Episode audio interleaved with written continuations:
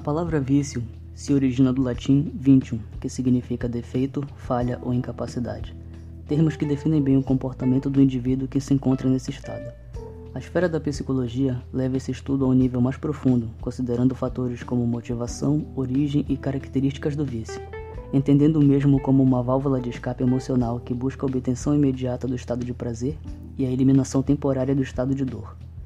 O vício pode ser caracterizado como um costume persistente de fazer ou consumir algo, com o objetivo de suprir um vazio emocional ou fugir da intensa pressão psicológica de uma rotina. A falta de consciência e controle são os principais aspectos que induzem uma pessoa a ser levada pelo impulso do vício. Ansiedade, raiva, carência, culpa e medo são algumas das principais emoções que provocam diferentes reações em cada pessoa. Quando o indivíduo não tem ciência de como cada sentimento age em sua vida, acaba criando formas inconscientes e ilícitas de extravasar. Essa atitude vai gradativamente encaminhando o indivíduo a um estado de dependência, pois conforme mantém a constância do vício, seu organismo vai se adaptando e exigindo doses cada vez maiores para prolongar seu estado psicológico de fuga e prazer. Outra forte característica do vício é a abstinência vivida na ausência do uso, podendo se manifestar através da angústia, apatia, desorientação, delírios, agonia e inquietação. Na maioria das vezes que se dialoga sobre vícios, as pessoas rapidamente associam a bebidas alcoólicas, substâncias químicas e tabagismo. No entanto, essa lista também inclui redes sociais, pornografia, apostas, jogos eletrônicos e etc.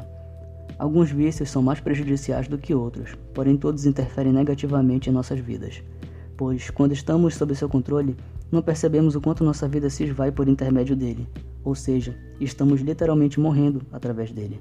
E não, não é nenhum exagero falar dessa forma. Basta você observar com atenção todos os viciados ao seu redor. Todos nós já passamos por essa experiência e sabemos que superar um vício nunca foi uma tarefa fácil. Entretanto, uma boa forma de dar o primeiro passo é romper a ligação criada em nossa mente que intercala nossos vícios com a nossa noção de refúgio e conforto, pois o vício se torna operante em nossas vidas a partir do momento em que associamos essa compulsão doentia com a ideia de segurança e prazer imediato.